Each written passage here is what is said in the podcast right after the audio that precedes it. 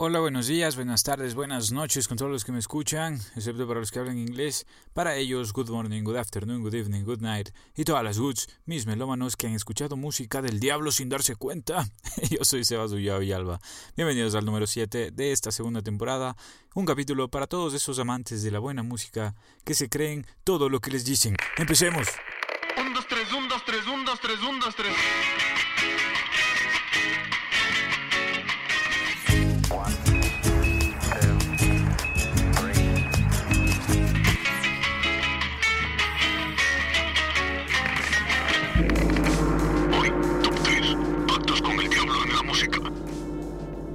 El mundo, este grandioso mundo en el que vivimos y que está lleno de mitos y verdades. Es importante saber diferenciarlos. Recuerden que la mayoría de ellos son para puro entretenimiento, aunque dicen que una mentira dicha mil veces se convierte en verdad.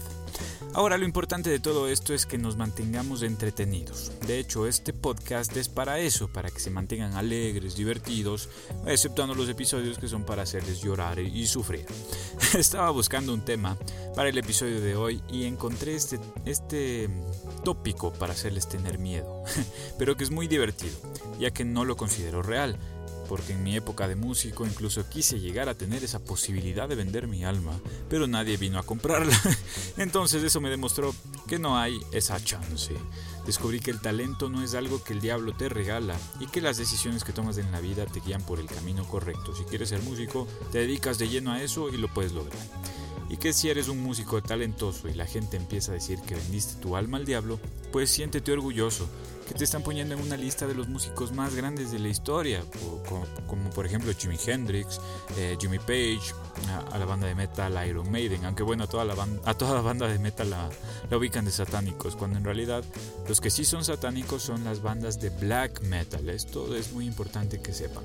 Cada vez que dicen esa música es del diablo, pues sí, la, la música de black metal es del diablo, ya que este género se considera satanista, su música, su mensaje. Por ejemplo, el músico de, la banda Gorgoroth, que él se autodenomina Infernus, él también se autoproclamó como el ministro de Satán en la tierra.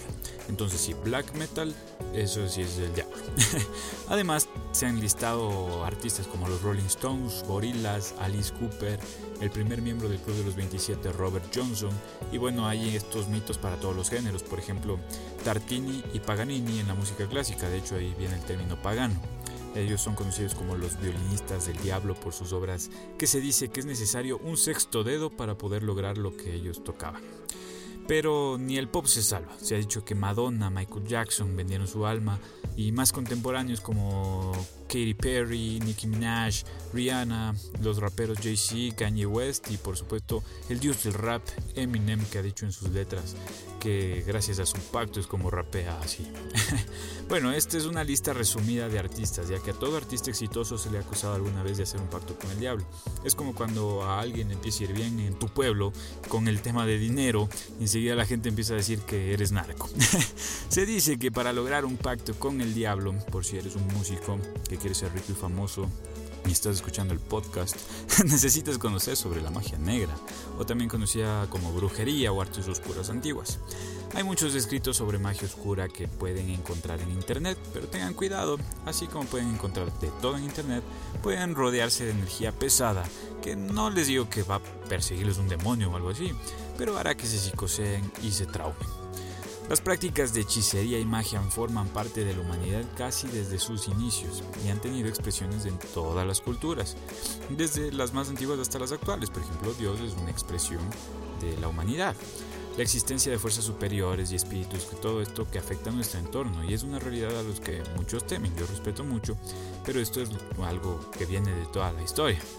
A otros les causa curiosidad también estos fenómenos, mientras que para algunos es tan cotidiano como respirar, como les decía, el catolicismo, las religiones en general, es algo cotidiano. Este es un ejercicio de investigación, no porque sepa del tema, así que les voy a hablar un poquito de lo que investigué. Existen básicamente dos tipos de magia, dependiendo de las fuerzas que le invoquen. La blanca, que se basa en espíritus puros para la protección o sanación, y la negra, que busca a través de poderes oscuros conseguir un objetivo que puede ir desde una venganza o labrarse la suerte de forma rápida a través de rituales o hechizos. Investigué que entre los hechizos más fuertes que la gente puede hacer están las maldiciones y los pactos con el diablo. ¡Qué sorpresa! El tema del podcast. Pero ya seguimos hablando de eso mientras pasan las canciones, ¿de acuerdo? Porque nos encanta saber cómo hacer un pacto con el diablo por si nos animamos algún rato. Este episodio empieza ya. Sigamos hablando del tema que está muy interesante. Según las creencias cristianas tradicionales sobre la brujería, el pacto quedaría establecido entre una persona y Satanás o cualquier otro demonio o demonios, dependiendo la religión y la creencia. La persona ofrecería su alma a cambio de favores diabólicos poderosos. Estos favores eh, van según el relato, pero suelen incluir la eterna juventud, el conocimiento, las riquezas del amor, el poder o en este caso el talento. Y es precisamente lo que quiero que hablemos de la canción número 3 de hoy. La leyenda cuenta que la magia con que tocaba la guitarra, este guitarrista que viene acá, se debía a un supuesto encuentro en su niñez que tuvo con un espectro, también que era un fenómeno de la guitarra. Del encuentro obtuvo la sabiduría y un particular obsequio. Se trataba de una prenda de su atuendo que este guitarrista Jimi Hendrix llevaba consigo incluso hasta el día de su muerte. Se dice que un día Jimmy, aún como niño, encontró a un hombre viejo en la calle tocando la guitarra. Como nunca había visto antes a nadie como tocaba, es decir, súper, súper, una destreza increíble en los dedos. Él se presentó como Fred y Fred le regaló un pañuelo a Jimmy que tenía bordado su nombre, decía Fred. Cuando Jimmy le contó de este encuentro a su abuelo, a su abuela, ella le dijo que Fred era un talentoso guitarrista que tocaba en la misma esquina que Jimmy lo había visto cuando ella era niña. Lo curioso es que él, cuando Jimmy murió, tenía amarrado en su muñeca el pañuelo con el Fred bordado en una esquina. Pacto no nos deja una historia increíble, interesante y nos deja el primer temón nacido de un pacto con el diablo tal vez. Esto es Jimi Hendrix con su tema más famoso, All Along the Watchtower.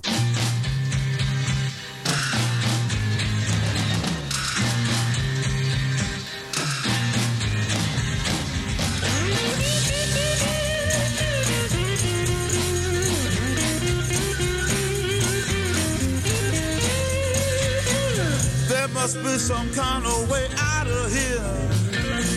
Say the joker to the thief. There's too much confusion. I can't get no relief. Businessman there, drink my wine. Plowman,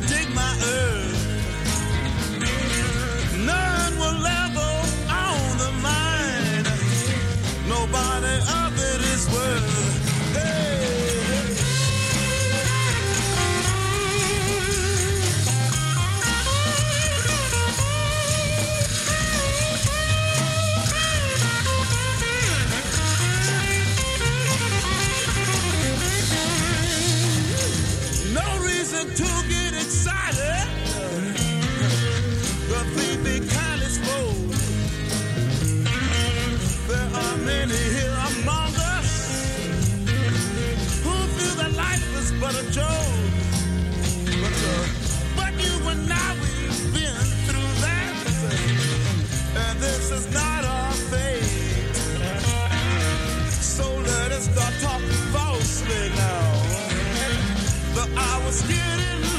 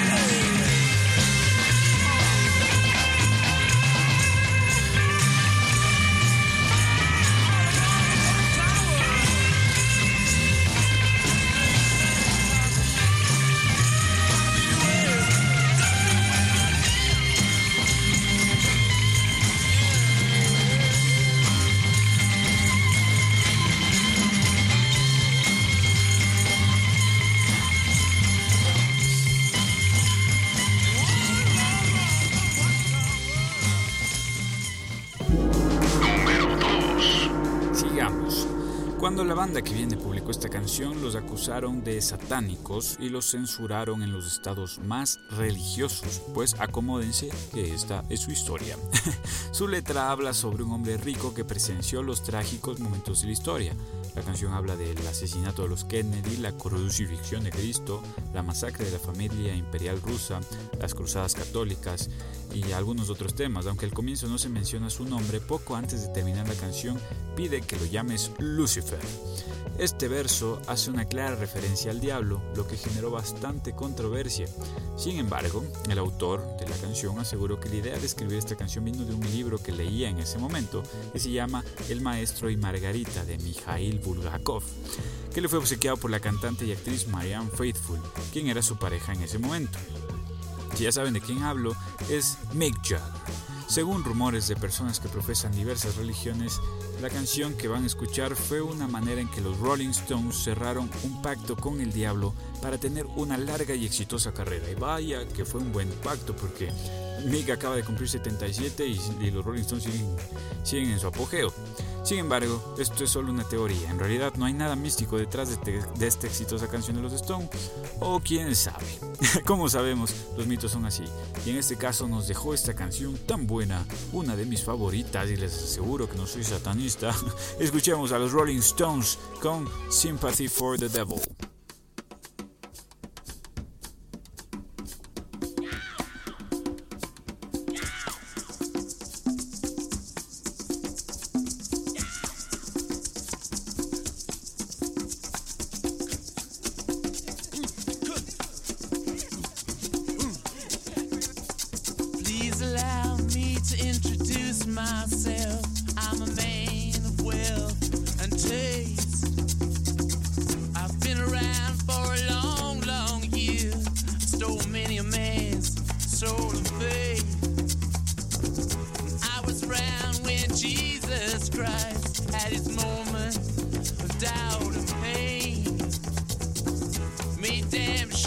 The pilot washed his hands and sealed his face.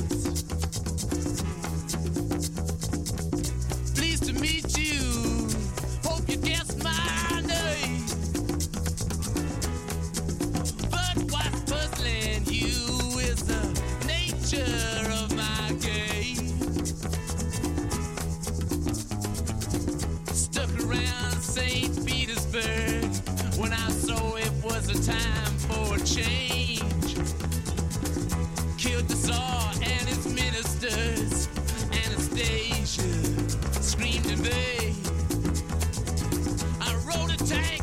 Hail the tank.